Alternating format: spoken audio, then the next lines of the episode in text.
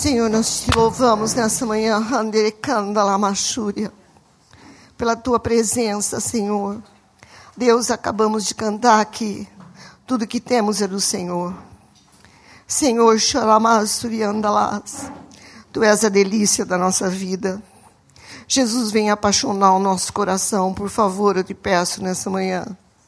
Faz o nosso coração um coração apaixonado por ti, Senhor, tem misericórdia de nós. Põe o nosso coração a queimar de paixão pelo Senhor. Deus, tu és digno, hondarás de todo amor, ó Deus, de toda paixão e toda glória.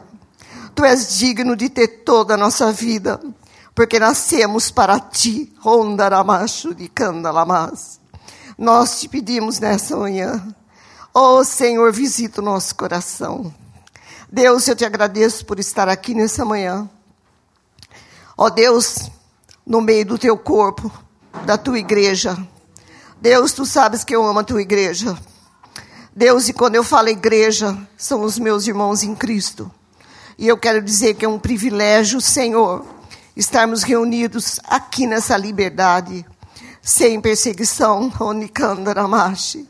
Ó Deus, mas reunidos por causa do teu nome. Obrigada porque o Senhor teve misericórdia de nós antes da fundação do mundo. O Senhor nos escolheu. E temos a honra de dizer ao Senhor nessa manhã que somos os teus filhos. Oh, Senhor, não há honra maior. Não há, Senhor, privilégio maior do que ser filho de Deus. Deus, muito obrigada, Senhor. Tu sabes que o nosso coração se alegra por isso. Obrigado pela tua presença, Espírito Santo. Tu és tão querido. Vem, Senhor, falar no nosso coração. A igreja é tua, a palavra é tua, Senhor. É o que eu te peço em nome de Jesus.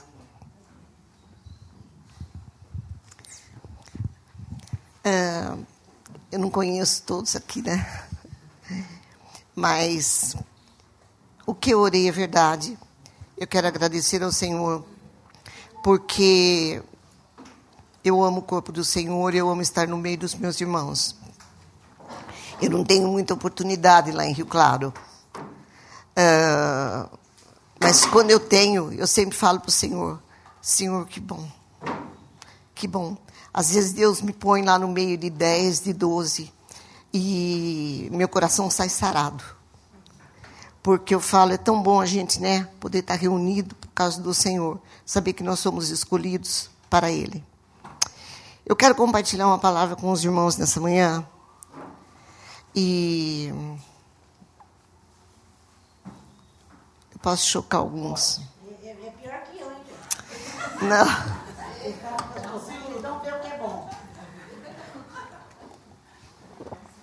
Não é assim, não. Mas o que o Senhor fala, é o que o Senhor fala. Né? Não é nada do nosso coração, que Deus guarde a gente disso. Bom, eu quero. É, eu tenho dificuldade de trazer uma palavra, viu, gente? Porque não é bem assim, eu não sou pastora, não fui chamada para pregar assim. É. Mas eu queria compartilhar com vocês, começando lá no livro de Jeremias, abram lá, Jeremias, capítulo 20. 20. Vamos lá primeiro. Para chegar lá. Jeremias capítulo 20 é um, é um texto bastante conhecido da igreja. É, todo mundo sabe que é, as pessoas falam, ah, o profeta Jeremias era um profeta chorão. É, não é que ele era chorão, gente. Ah, o ministério de Jeremias foi, não foi fácil. Jeremias foi chamado para levar a palavra para a nação de Israel num período terrível. É, é, aliás, não foi Israel, para o Reino do Sul, porque nessa época a nação já estava dividida em Reino do Norte e do Sul, o Reino do Norte já tinha ido para cativeiro. E quem era o Reino do Sul? Era Judá. E ele tinha que levar a palavra dele lá em Jerusalém. Qual era o problema? O problema é que a nação estava em degradação moral por causa da degradação espiritual. Então, Deus ia, programa dele, depois de advertir muitas vezes por diferentes profetas a nação, ele iria levar a nação para cativeiro na Babilônia. E ele chama Jeremias nessa época e fala: Você vai levar a palavra, mas você vai denunciar o pecado nessa nação. Então o povo detestava Jeremias. Quando ele chegava, o povo vazava. Por quê? Lá vem esse homem de novo, trazendo a mesma notícia. E havia muitos falsos profetas, falando: ah, não, é tudo mentira. Então, o ministério dele foi muito pesado. Né? Então, ele, ele se lamentava. Esse texto que eu, eu pedi para vocês abrirem, na minha Bíblia está lá o título Lamento do Profeta, porque das, eh, não é que ele era chorão. Ele vai reclamar para Deus e vai abrir seu coração. E o que, que ele vai dizer para o Senhor? Ele vai dizer no versículo 7. Senhor, o Senhor me convenceu, o Senhor me convenceu, persuadiste-me, Senhor, e persuadido fiquei. Mais forte, Senhor, tu fosses do que eu e prevaleceste. Eu sirvo de escárnio todo dia. Cada um deles zomba de mim, porque ele levava a mensagem. Porque sempre que falo, eu tenho a minha mensagem qual é? Violência e destruição porque a palavra do Senhor me se tornou um opróbrio, uma vergonha e uma zombaria todo dia. Versículo 9. Olha agora. Quando eu pensei, ah, eu não vou falar mais, não me lembrarei mais dele, não vou falar mais do seu nome. Então isso me foi no coração como fogo ardente encerrado nos meus ossos. Já desfaleço de sofrer e não posso mais. O que, que Jeremias está dizendo? Ele falou: Eu pensei, eu não vou falar mais. Levar a mensagem do Senhor tem preço e é muito sério. Mas o que, que eu vou fazer? Eu não sei fazer outra coisa. Isso queima no meu coração. Ainda que zombem de mim, ainda que haja perseguição, eu tenho como fogo nos ossos. Eu não posso me calar, eu não posso me deter.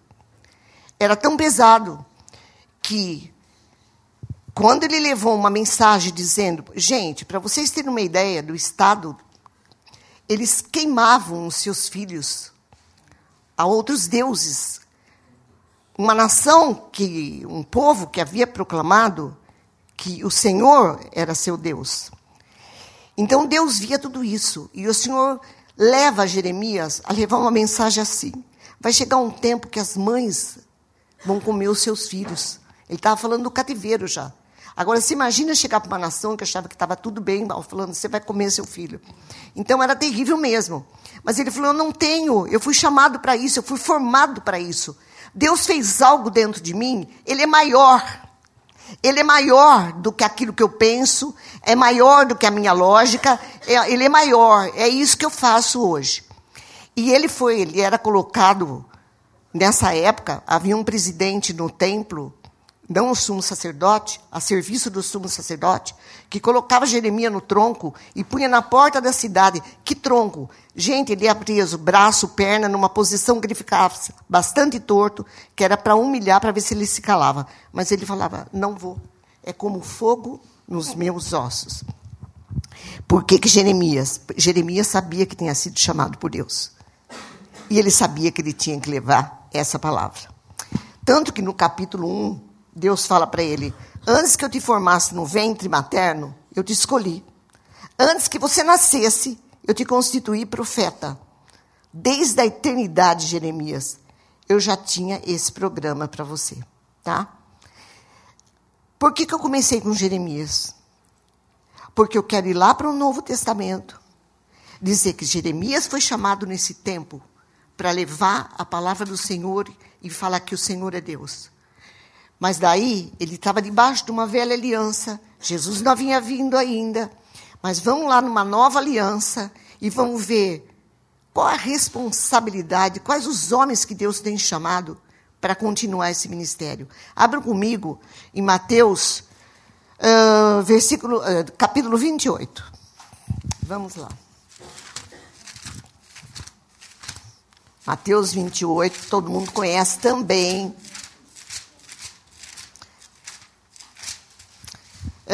Jesus, é, nesse texto de Mateus 28, versículo 19, o que está acontecendo? Jesus já havia ressuscitado e ele vai encontrar com seus discípulos lá na Galileia. E ele ia acender os céus, tá? Agora você imagina, ele vai encontrar com seus discípulos. Jesus havia discipulado, ele fez discípulos. Significa o quê? Ele levantou homens que levassem a mensagem que ele veio trazer do céu. Então, qual é a, última palavra de Jesus para os seus discípulos? Essa aqui. Ele disse assim, 18. Vamos no 18. Jesus aproximando-lhes, falou-lhes dizendo: Toda autoridade me foi dada no céu e na terra. Ide, portanto, fazei discípulos de todas as nações, batizando-os em nome do Pai, do Filho e do Espírito Santo, ensinando-os a guardar todas as coisas que vos tenho ordenado. E eis que estou convosco todos os dias até a consumação dos séculos. Veja só. O que, que Jesus estava dizendo para eles? Veja, eles agora, os discípulos do Senhor, eram portadores de uma mensagem maior. Que mensagem maior? Eles tinham que anunciar a todo mundo decaído e perdido, longe de Deus, as boas novas da salvação. Eles, Jesus incumbe a sua igreja os seus discípulos e falar: Ó, oh, agora o que você tem que fazer? Vai e fala. Vai e fala o quê?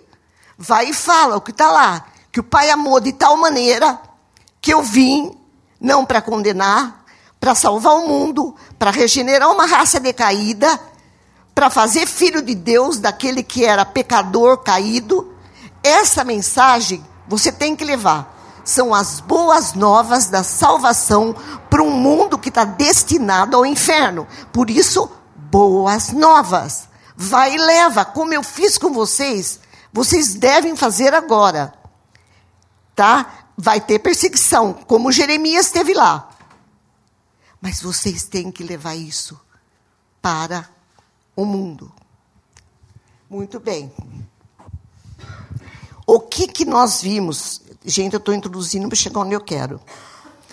Nós vimos o seguinte: quando eles começaram a levar essa mensagem, e foi logo após o Pentecostes, porque lembra que Jesus falou: fica aí até eu mandar o meu espírito, tá? Porque vocês vão sair cheio mesmo do meu espírito, tá? Porque sem meu espírito vocês não vão poder fazer nada. Vocês vão sair com o coração queimando e com essa verdade dentro de vocês, porque agora vocês foram transportados do império das trevas, vocês agora fazem parte de um novo reino, e o que vocês vão fazer agora nesse novo reino do meu Pai, reino de amor? Vocês vão anunciar, sendo filhos de Deus, que é possível ser filho de Deus, porque essa é a mensagem maior que eu preparei antes da fundação do mundo. Eu não destinei isso a anjos que eles poderiam ter feito.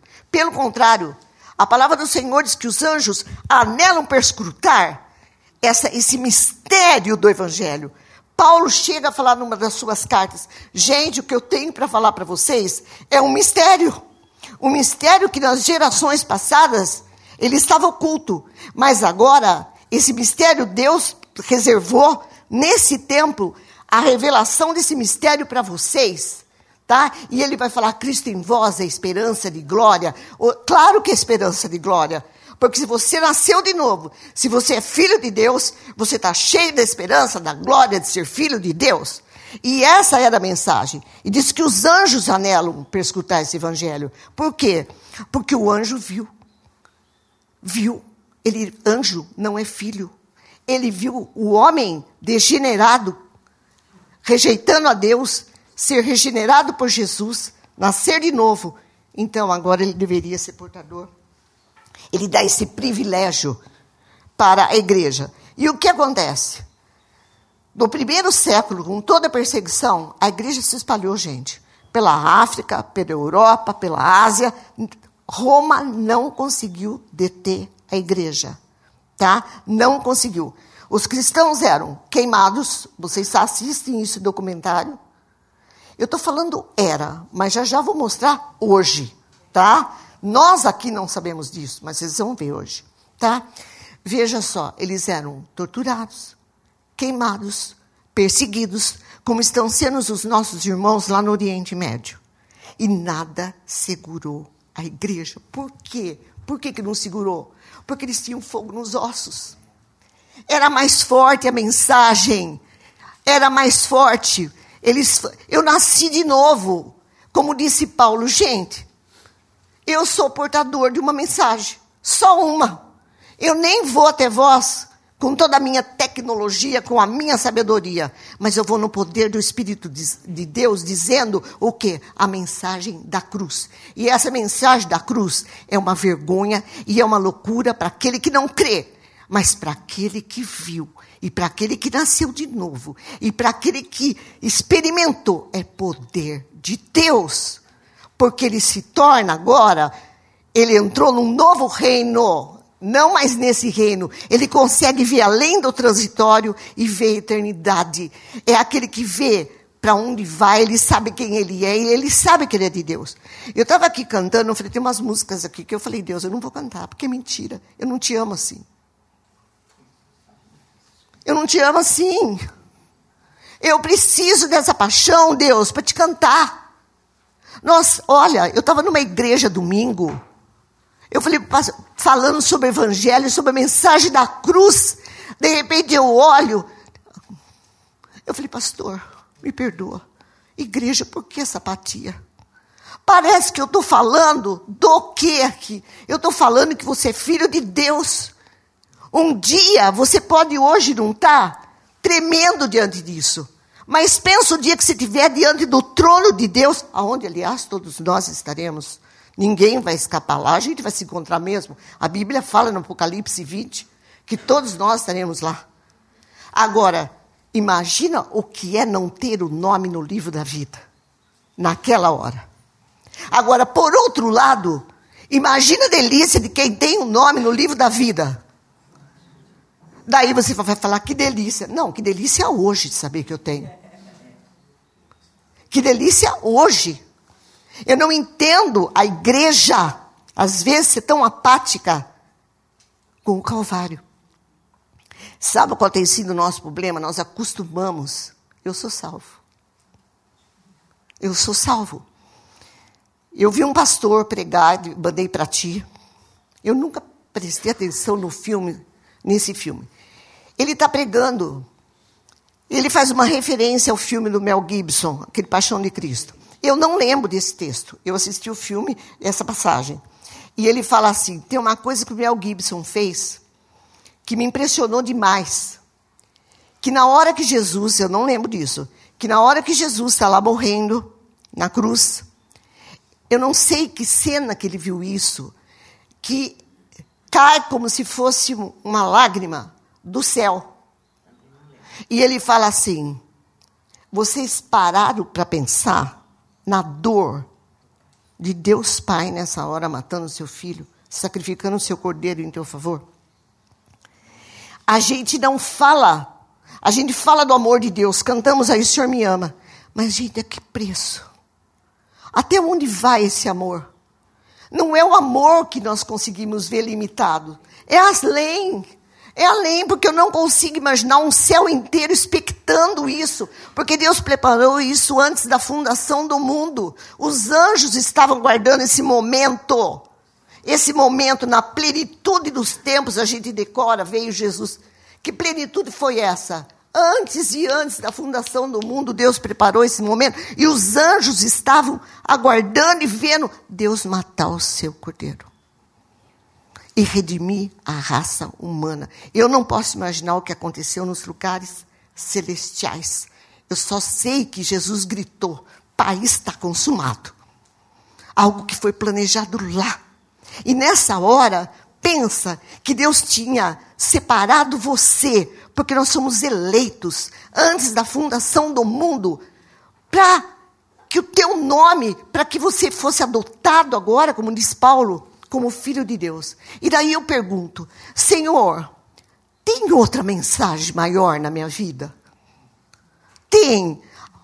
Por que, que a igreja acha que às vezes Jesus é Papai Noel e anuncia que pode dar aquela porcaria daquele carro? Eu fico doente com isso. Esse pastor que eu mandei para ele falou que ele ia chutar o puto. Eu falei, tia, ele é dos meus. É dos meus. Ele já morreu. Eu falei, por quê? Qual é a mensagem da igreja? É essa. É a cruz. E é isso que Jesus está dizendo. Olha, a ti falou, Pedro, tu me amas? Tu me amas? Ai, Pedro, eu só tenho uma coisa para pedir. Vai lá e cuida, porque para mim o que importa são homens. Homens, eu morri por homens. Eu não morri por coisas. Isso aqui é nada. Isso aqui é transitório. Mas uma vida para mim vale tanto, porque eu morri por ela. Vai e apacenta, conta, explica, discipula. Como disse Paulo, dor de parto, igreja até Cristo ser gerado em vós, caramba! Paulo ficou lá e falou, e falou, e falou, e Cristo não era gerado. Virou as costas. E os Gálatas estavam começando. Vamos guardar sábado, vamos guardar domingo, vamos guardar. Não é isso! Por favor! Cristo não foi gerado em vocês ainda. A igreja é um organismo onde Cristo é a cabeça, não uma organização. E é essa mensagem que ele deixou. Por isso que ninguém detinha a igreja. Paulo, olha só. E de tal maneira ele levou que ele dá na cadeia, o que, que ele fala? Eu estou preso. Mas esse evangelho, essa palavra não está presa. Discipulou pra caramba na cadeia. Falar em discipular na cadeia, mandei para ti outro vídeo. Alguém já leu aquele livro, uh, Cidadão dos Céus, uh, Irmão Yun, Cidadão dos Céus? Eu também não li. Eu ouvi falar, não li, mas eu vi o testemunho dele. Ele foi separado para discipular em cadeias. E ele foi muito torturado lá na China, por causa do, amor, do nome dele, do, do, nome de Cristo. Eles punham ah, agulhas grossas embaixo da unha dele e jogavam ácido. Ele disse que ele desmaiou muitas vezes. E ele apanhou tanto, tanto, tanto, tanto, que um dia eles acharam que ele ia morrer. Chamaram a esposa e a mãe para enterrar, né? Ele vai morrer. A esposa falou: vocês trocaram, esse aqui não é meu marido, de tão deformado que ele estava. E lá os presos na cadeia apostando. Morre hoje, não morre hoje, morre hoje, não morre hoje. E tinha um lá que era o terrível, era o pior assassino. Não, se ele, se ele não morreu, eu dou até. Não é meu pão, ele, eles dão uma outra coisa lá na comida. Mas eu dou assim, como se fosse o meu pão para ele. E o homem não morre, e o homem não morre, e o homem não morreu. E eu vi ele dando testemunho, ele, ele fala rindo, gente. E este irmão veio falar com ele, o assassino. Por, antes disso, antes disso, eles tiveram uma uma vez por semana, eles tinham direito a comer uma uma porção lá, também não sei o nome, não lembro, que tem um nome chinês, que era assim, hoje vai ter comida, mas era bem pouquinho. E daí Deus fala assim para ele: dá comida para ele, que era o assassino. Ele falou: ah, Deus, não. Deus, estou morrendo de fome, estou morrendo de fome. Daí ele falou assim: e se eu der meio um pedacinho? Não, dá inteiro, dá inteiro para ele. Daí ele disse que ele pegou, foi embrulhar no papel, começou a embrulhar, Deus falou: entendeu o que eu falei? Ele embrulhou e foi lá e deu. Falou, Deus. E ele disse que a hora que ele fez isso, a fome dele passou. Daí, o assassino falou para ele, o mais terrível, por que, que você me ama desse jeito? Ele falou, se eu falar que não sou eu? Foi Jesus, Jesus mandou te dar o pão. Naquela hora, esse cara se converteu. Ele estava no corredor da morte mesmo. Ele vai, dobra o joelho, entrega a vida dele para Jesus e o corredor inteiro de preso veio, um atrás do outro entregando. Olha o que o Senhor faz, gente. E ele nasceu, foi, morreu convertido. Então, é, Deus chama uns para a cadeia, tá? Mas ele tinha fogo nos ossos, como ele falou. Vai parar? Não vou. Vai parar? Não vou. Quem é? É Jesus. Quem é esse Deus? Jesus. Porque ele falou, porque eu não tinha outra coisa para dizer. E quando eu, ouço esses testemunhos e vejo isso, ó, eu falo assim para Deus, Deus. Ela me liga, gente, na madrugada, e querendo me culpar. Ela faz isso porque ela não quer culpada. Não é que eu quero culpar, eu passo minha, eu passo minha culpa para ela, né? Porque eu falo, Deus, eu estou longe. Eu estou muito longe disso. De, de te amar dessa maneira. E daí eu falo para o Senhor, eu tenho que me arrepender. É, alguma coisa está errada. Eu acho que a gente está acomodado. E a gente pensa que ser igreja é reunir no domingo. E a gente pensa que ser igreja, né, Fábio? É encontrar de vez em quando. Gente, é além disso. E eu falo, quero ter fogo nos ossos. Depois eu vou contar uma coisa para vocês. Mas olha, olha só que ter fogo nos ossos mesmo. Abra lá comigo em Atos, capítulo 4. Não ainda. Uh, no capítulo 4, Pedro e João, eles tinham sido presos. Tá? Claro, porque Pedro começou a fazer aquilo que o Senhor falou, cheio do Espírito Santo agora, e pregando o Evangelho. O que, que você acha que o Sinédrio fez? Aquele que não vê, quer que você cale a boca. É o que o diabo faz. Prenderam Pedro. Levaram lá perante o Sinédrio. Por que, que haviam eh, prendido Pedro? Porque ele tinha curado aquele coxo, lembra lá na porta? Ouro e prata não tem, mas o que eu tenho te dou, levante e anda. Nossa!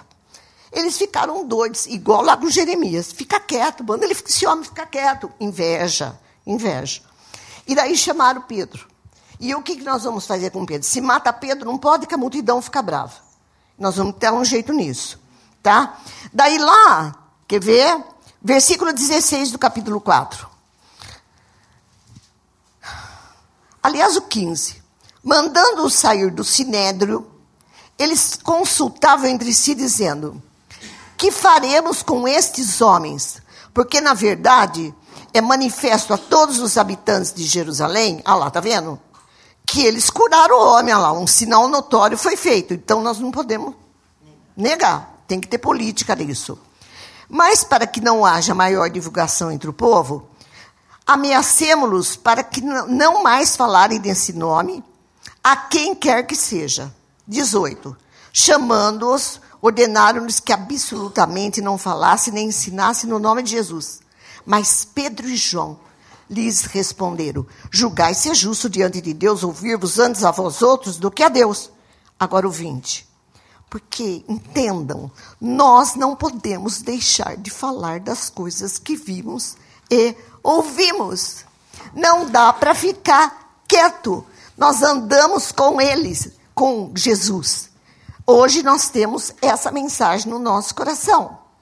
Quando eu falo nessa mensagem no nosso coração, não quer dizer que eu tenho que ter fogo no osso e pegar e falar assim: ó, oh, vem cá, vem cá, vem cá. Gente, mas a boca fala do que está cheio o coração. É ou não é? O que está regendo a minha vida? Já já vou falar isso. Olha, quando Paulo, Paulo no livro de Atos, livro de Atos, você vê a igreja perseguida, Paulo perseguido, outro apanhando, outro apanhando. Paulo foi levado pelo governador Festo. Ele foi preso, porque o Sinédrio, para variar, entregou para o Festo. Muito bem, Festo vai e chama o rei Agripa. Rei Agripa não é que ele chamou, foi visitar ele. E Paulo começa a dar o testemunho para o rei Agripa. Tá? O rei Agripa conhecia os costumes judaicos. E Paulo fala assim para ele: Olha, eu conheci Jesus, tá? E Jesus disse para mim o seguinte: Por isso te apareci, Paulo, para te fazer ministro e testemunha aos gentios. Você vai lá para lhes abrir os olhos e convertê-los das trevas para a luz, para que eles também tenham remissão dos pecados e sejam herdeiros entre os que são santificados pela fé em mim ele, ele contando o que Jesus falou para ele. Olha o que ele disse para o rei Agripa. Pois é, rei Agripa, eu não fui desobediente à visão celestial. Eu só sei falar isso. Jesus disse: Ó, vinde a mim e farei de vocês pescadores de homens, tá? É. E daí, estou falando de missionário, você pode estar pensando assim como eu penso às vezes. Mas, Senhor, eu sei que o Senhor chamou os seus mártires, tá? Porque não é possível que eu lá, que meu irmão Yun, a primeira espetada na unha, eu não sei o que ia fazer, tá? E daí, homens que ficam lá, não é, minha querida? Uh, nós estamos muito longe dessa realidade, por enquanto. E a igreja lá é forte, porque nos países perseguidos, eles vêm para morrer. É. E daí, às vezes, eu pergunto: Senhor, o Senhor fez Marte antes da fundação do mundo? Eles são mais apaixonados do que nós? Eu não sei. Mas a igreja te ama verdadeiramente. Eles amam verdadeiramente ao Senhor. Então, às vezes, eu questiono. Ah, mas daí, presta atenção. Tem um texto que quando a, o, povo ia entrar na terra prometida, ia entrar, e, na, e a, eles, as duas tribos ficaram do lado de fora. Uh, mas eles participavam das guerras de Israel também, tá? E tem uma passagem que conta que Davi estava perseguindo um rei, acho que é Abimeleque, e havia uns 600 homens com ele. E, mas eles tiveram que perseguir muito, 200 não aguentaram. Falaram, não dá para conseguir. Vão com 400, porque a gente não consegue andar mais nem um pouco. Quando chegou lá com os 400, Davi ganhou. E havia muito despojo de guerra. Vocês sabem disso. Eles aproveitavam, catavam armas e tudo. E daí os 400 falaram assim: Ah, é todo nosso, os 200 só. Davi falou assim: está errado. Tal é a parte dos que vão, é a parte dos que ficam. E eu ouço muita pregação disso para a igreja dizendo: olha, você não foi, mas você ficou, você é tão herdeiro do reino quanto ele. Como que eu posso participar na guerra dele, sendo que eu não fui? Orando por ele e ajudando o missionário. Eu vi um testemunho do missionário que eu queria saber qual é a igreja. Eu esqueci de mandar para você. O homem chorando chorando, porque a igreja enviou ele para um país, ele, a esposa e dois filhos, e abandonou. Abandonou de tal maneira que ele ficou lá chorando e não tinha dinheiro para mandar a mulher e os dois filhos de volta para cá, porque eles estão morrendo. Ele falou: Eu morro, mas eu vou tentar. Daí não sei como. Ele foi pedindo, conseguiu umas migalhas, mandou a mulher e os filhos de volta, e ele está lá morrendo de fome. E ele fala: Eu não sei o que eu vou fazer, irmãos. Eu não estou pedindo dinheiro, mas estou pedindo que vocês intercedam diante de Deus, para Deus não escape aqui. E por que, que a igreja não participa? Porque a igreja não tem noção. Não tem noção. É orando e dando. Porque eu falo, Deus, eu não sei administrar o que o Senhor deu para mim. Porque se Deus me dá o um emprego e deu, ah, eu fico aqui pensando. Gente, tudo aqui é tão transitório. Não é? Tudo é tão transitório, tão transitório. Deus, eu quero aquilo que é eterno. Essas coisas consomem a gente e são armadilhas, às vezes, para as nossas vidas. Eu não estou dizendo que eu não tenho que ter minha profissão, gente. Eu não estou dizendo que eu não tenho que ter minha casa, meu, mas eu só olho para mim. Alguma coisa está errada com a igreja, tia. Entendeu? Porque a, a, quem foi? A Cindy que falou de amar o irmão? É, amar o irmão uh, que é muito fácil armar o irmão lá, que a gente é íntimo. Mas pensa, gente, é uma coisa que vai além. Uh, o meu irmão, que estava lá com espinho lá, ele era meu irmão. O meu irmão que está preso lá no container, eu vi lá, fechado com cadeado. Eu fiquei pensando, Deus, eu tenho claustrofobia. Como é que eu ia aguentar ficar preso no container com 20 pessoas? um sol terrível de manhã e à noite um frio. O que, que eu posso fazer? Senhor, entra no container, refresca, dá, dá lá, saem com pernas quebradas. Aquela irmã que canta, que veio para o Brasil agora, ela teve as pernas quebradas. Por quê? Sabe por quê? Não cante dentro do container. Ela entrava no container e cantava. Já falamos para você não cantar. Ela entrava e cantava. Por quê? Jeremias, fogo nos ossos.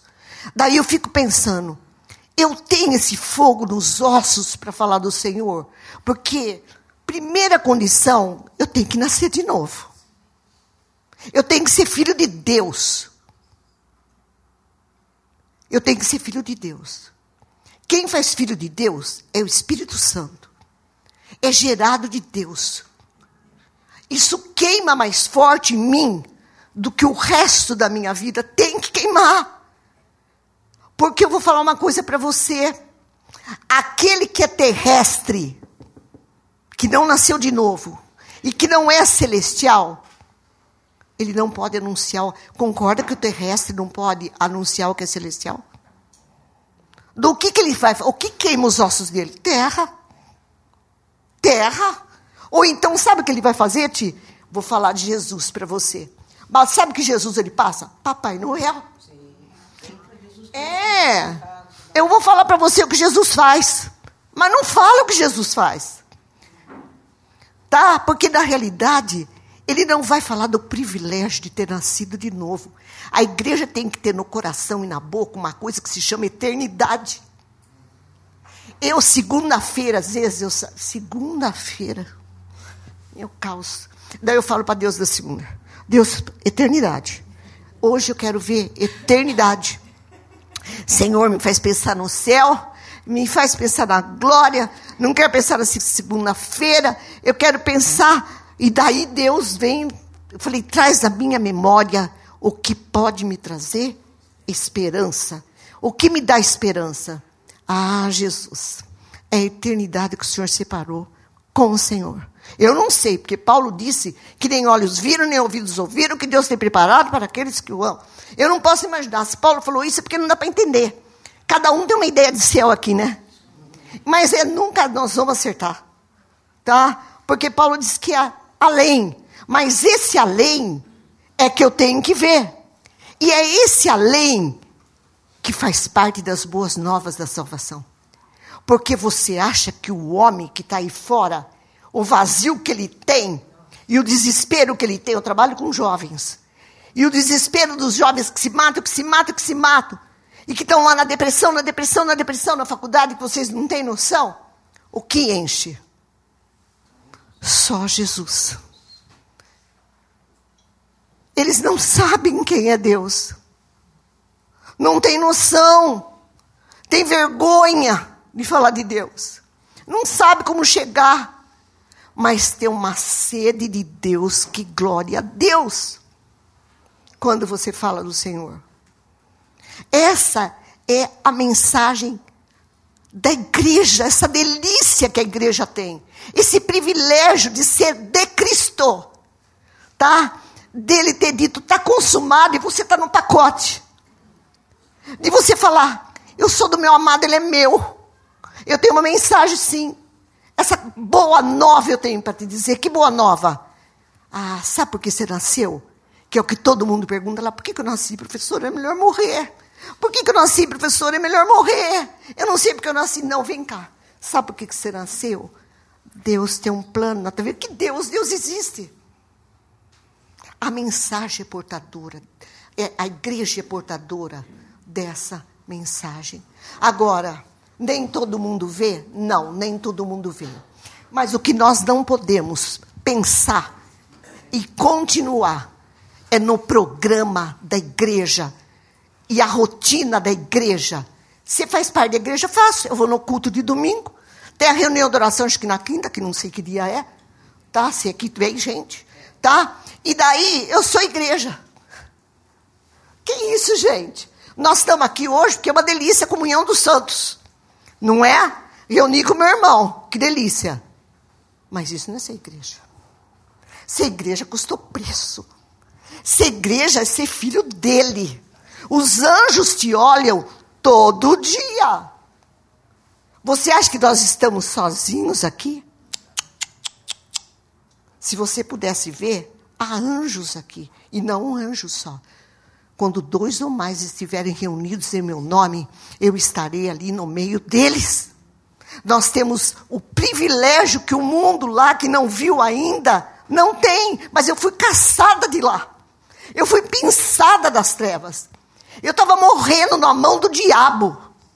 E o Senhor Jesus foi me buscar, sabe por quê? Porque ele me elegeu antes da fundação do mundo. Por quê? Eu lacei? Eu vou discutir com ele? Não vou. Eu só vou dizer, Jesus, obrigado, obrigado, obrigado, obrigado. Eu não sei, mas eu sei que foi graça. E é uma delícia ser filho de Deus. Você tem algo mais precioso na sua vida do que isso? Não pode ter. Não pode. Você tem que ter fogo nos ossos, querida. Às vezes você tem fogo nos ossos para falar da casa nova. Você tem fogo nos ossos para falar do emprego novo que você conseguiu.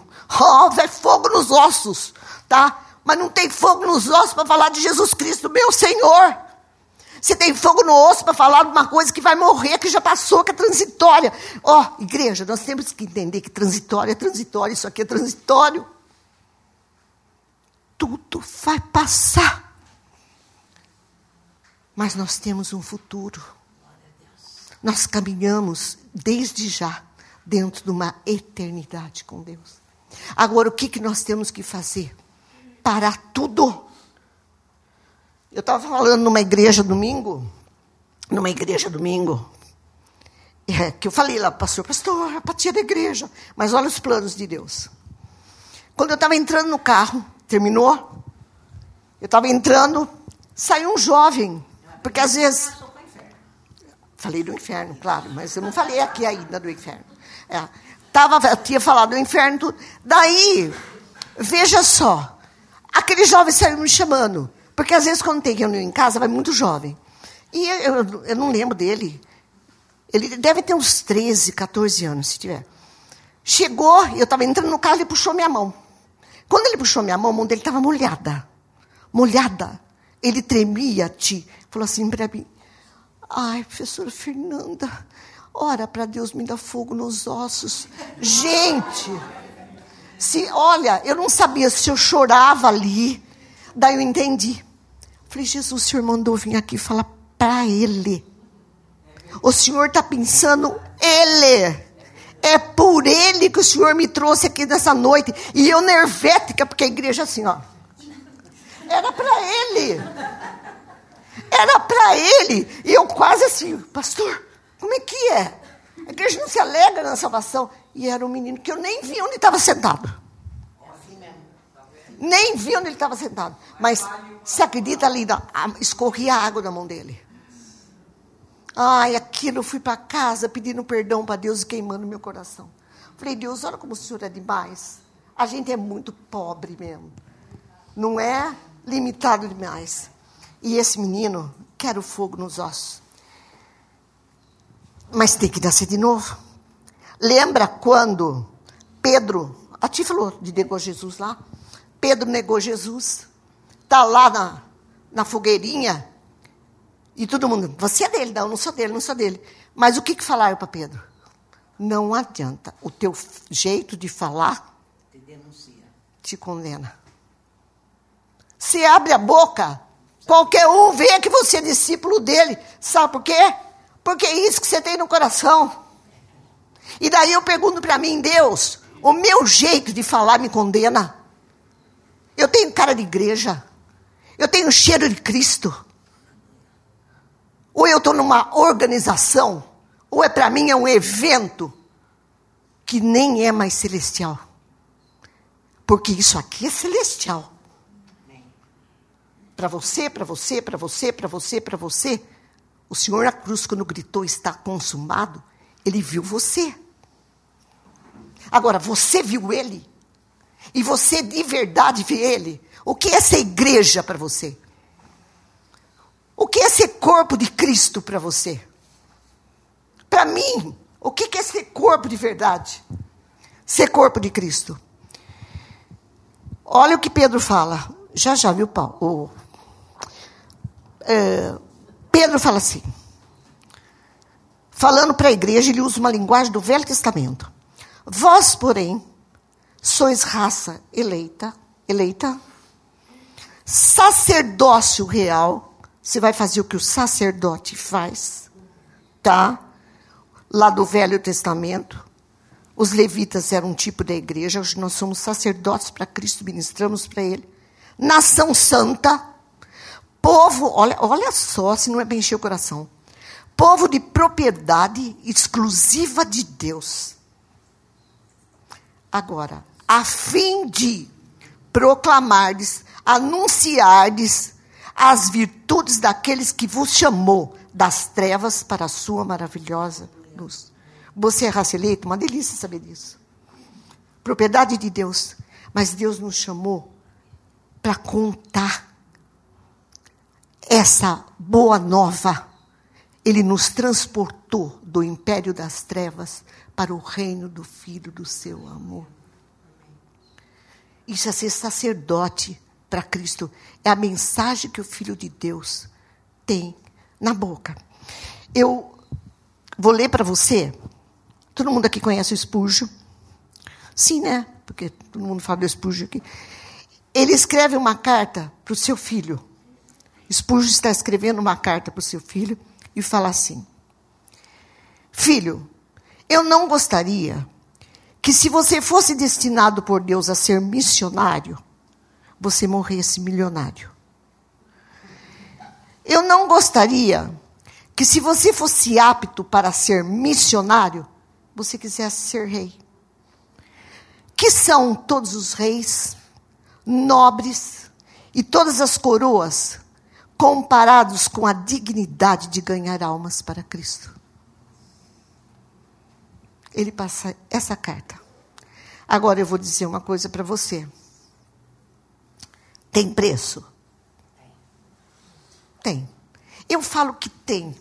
E tem. Vamos ver o que é preço tá? Porque para mim, nenhum preço é maior do que ter a Cristo. Concordo? Mas dói, né? Então tem preço. Agora, é o que eu digo para vocês. Às vezes você tem, você tem tribulações, Jesus disse que teria, mas nós não entendemos, às vezes, o que é. Lembra um texto que fala: nós somos um corpo, se uma parte do corpo sofre, todo o corpo sofre junto. Sim. E se há pecado no corpo, todo o corpo balança junto. E se uma parte do corpo é honrada, todos são honrados. Eu sempre falo no seminário: Ó, oh, você sabia que o seu pecado balança a minha vida, cara? Tem um abalo na força, como diz lá Star Wars. Tá. É uma bala na força. Você está pensando que quando você chega em casa e pega lá o seu computador para ver pornografia, não balança comigo? Balança. Há um abalo na força? E daí eu pergunto para mim: tem um abalo na força de saber o que está acontecendo com os nossos irmãos lá? Eu não sei, eu acho que a gente está muito distante, tem preço. Mas amar a Cristo você resiste qualquer coisa. Jesus disse: Olha, até a raposa tem as suas cavernas, mas o filho do homem não tem onde reclinar a cabeça. Por isso, se você quer ser meu, ótimo, venha, mas você vai ter que morrer. Você vai ter que morrer. Toma a sua cruz, ou seja, morra. Porque nós não somos desse reino aqui. O nosso reino é lá. Ninguém vai reinar aqui. Vocês vão reinar comigo lá. Aqui tem preço. Quem é o nosso exemplo? Jesus. Mas eu amo ele para suportar isso. Até onde eu amo ele? Estava hoje de manhã pensando no que, que eu ia trazer, porque eu nem sabia que eu ia falar. E uma amiga missionária me mandou um vídeo que eu quero compartilhar com a igreja. Depois eu só vou terminar é, é algo que talvez vai chocar você, mas é a realidade da igreja. E eu queria que nós assistíssemos e pensássemos e seriamente no nosso papel como igreja, como igreja de Cristo e dos nossos irmãos que estão lá. Eu nem sei o que falar para vocês, mas você vai passar. Então vamos.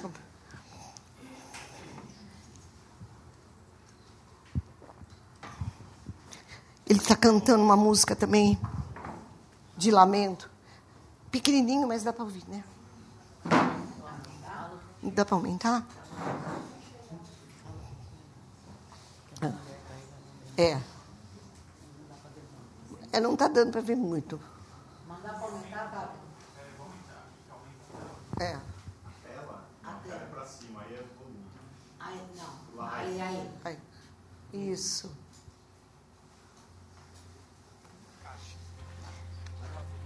É lá em Angola.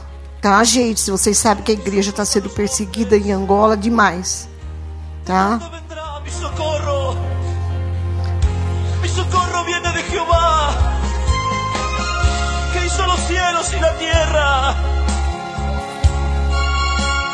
Tú eres mi ayuda, Dios. Tú eres mi fuerza.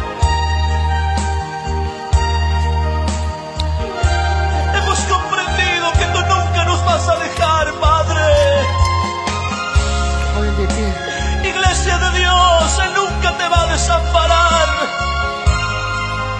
Aunque muchos se levanten contra ti. Oh, bebé. Aunque muchos te den la espalda. Aunque muchos te dejen en el camino. Él siempre estará contigo para fortalecerte tu socorro de parte de Dios para tu vida. No temas, Dios. No temas, porque yo estoy contigo.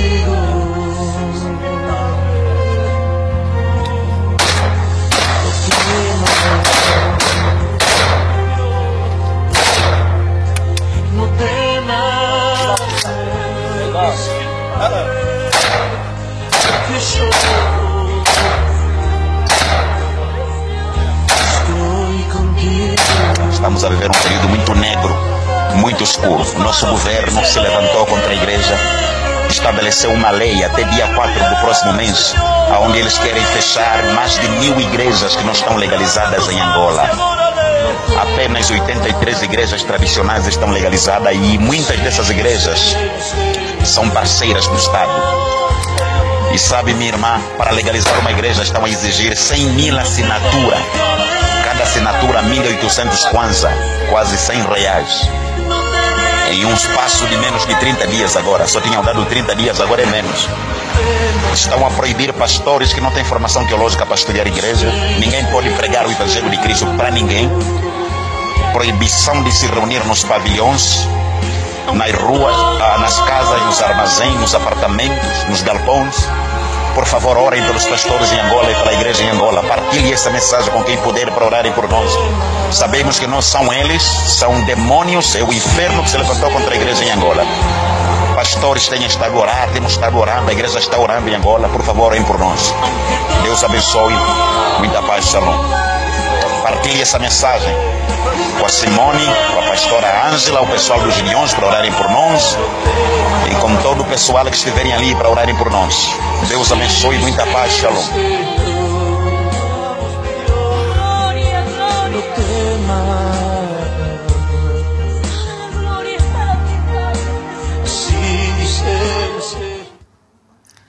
Gente, minha irmã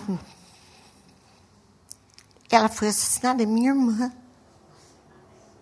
Eu fico pensando é, quão longe meu coração, minha vida, como igreja de Cristo, como parte de Cristo, eu vejo isso. Você viu como ela foi como ovelha para o matadouro? Ajoelhou, sabendo que ia morrer por, ser, por não negar o Senhor. Sabe por quê? é aquela coisa, fogo nos ossos. Logo depois eu vi um vídeo, a Ti não viu, do pastor, e eles dançando num lugar, e sabe o que eles cantavam? Por Cristo morreremos. E ali tinham jovens, velhos, mulheres com seus filhos. Então, o que, que eu queria dizer nessa manhã para vocês? Que eu acho que a gente tem que chegar para o Senhor e falar: Senhor, eu tenho conseguido ver o que é ser igreja? Eu tenho, de verdade, quando eu vou falar de Jesus, eu tenho noção do que esse evangelho é. Eu tenho. Isso queima o meu coração. Eu estou vendo que há irmãos meus morrendo, morro, morro, mas eu estou com ele. O, nós que estamos do Ocidente hoje, nós estamos dentro desse contexto? Eu estaria dentro desse contexto hoje? Igual aquela mulher com um filhinho rechonchudinho nas costas e fala: pode matar eu, meu filho, que eu vou sei que eu vou para a glória.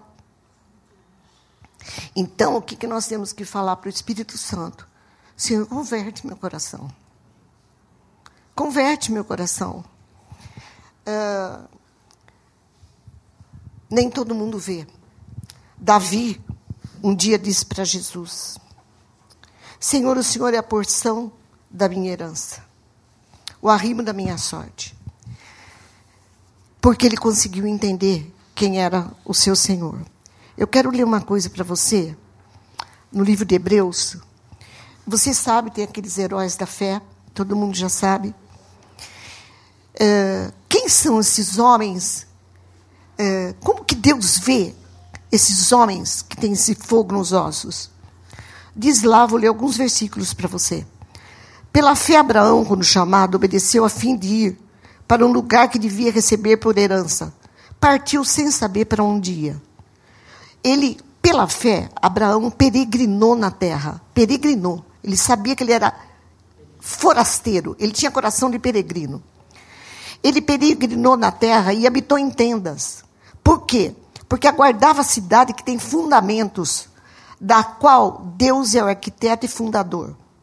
Daí ele vai falando da galeria e fala assim: todos esses morreram na fé, sem ter obtido as promessas. Quer dizer, nós já vimos Jesus e o cavalo, eles nem tinham isso, mas eles acenaram saudando-as, agora isso, e confessando que eram estrangeiros e peregrinos sobre a terra. Agora presta atenção no versículo que eu vou ler para você. Porque os que falam desse modo manifestam estar procurando uma pátria celestial. Se Abraão quisesse, ele poderia ter voltado para sua terra, mas não é o que ele queria. Olha, Agora, estes homens aspiram a uma pátria superior celestial. Por isso, portanto, Deus não se envergonha deles, de ser chamado seu Deus, porque lhes preparou uma cidade. Deus tem orgulho destes homens, tá? Para terminar, quando o povo estava entrando na terra, as doze tribos, tinha uma tribo chamada a tribo de Levi. O Senhor disse assim, ó, repartiu a terra, a tribo dos levitas e o sacerdócio levita não terão herança, não terão herança em Israel. É a única tribo que não vai ter parte na terra aqui. Eles não terão herança no meio dos seus irmãos, porque eu sou a herança deles diz o Senhor.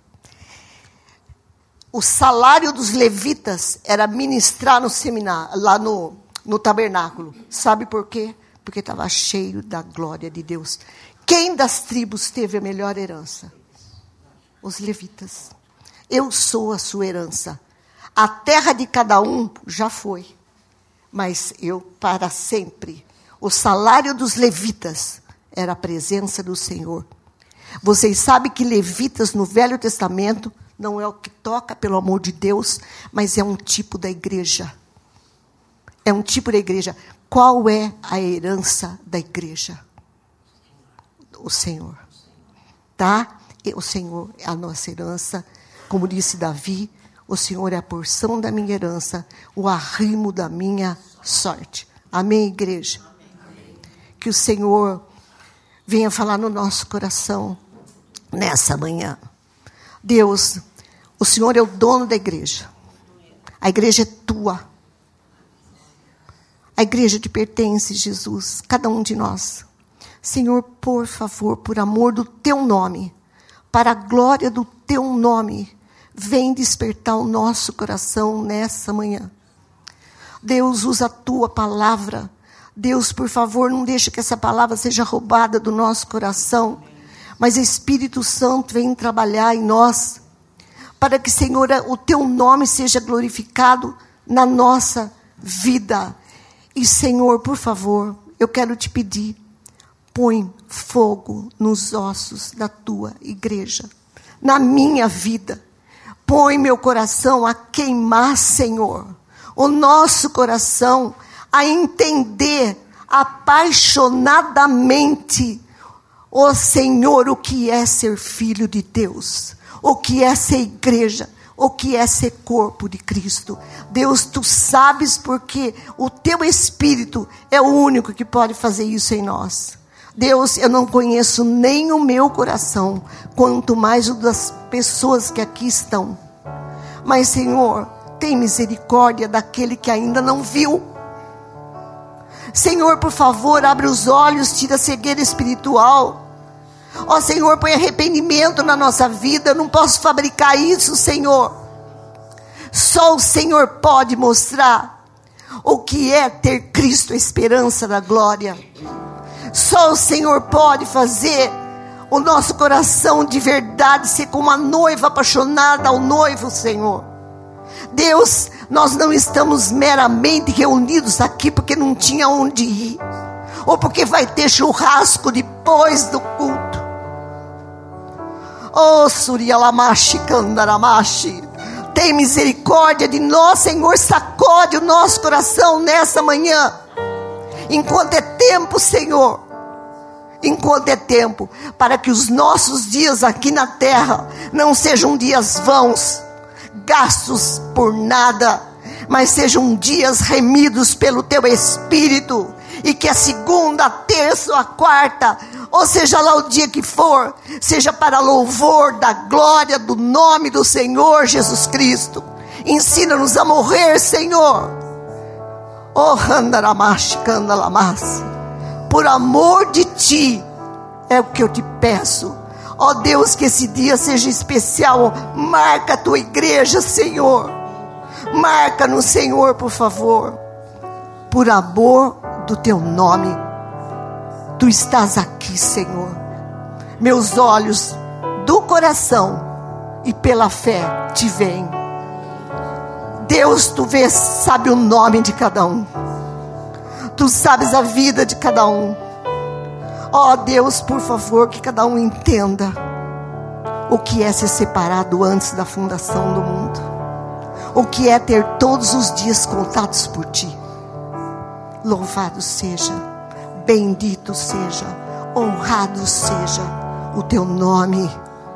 Oriandamash, Candalamas. Em nome de Jesus, te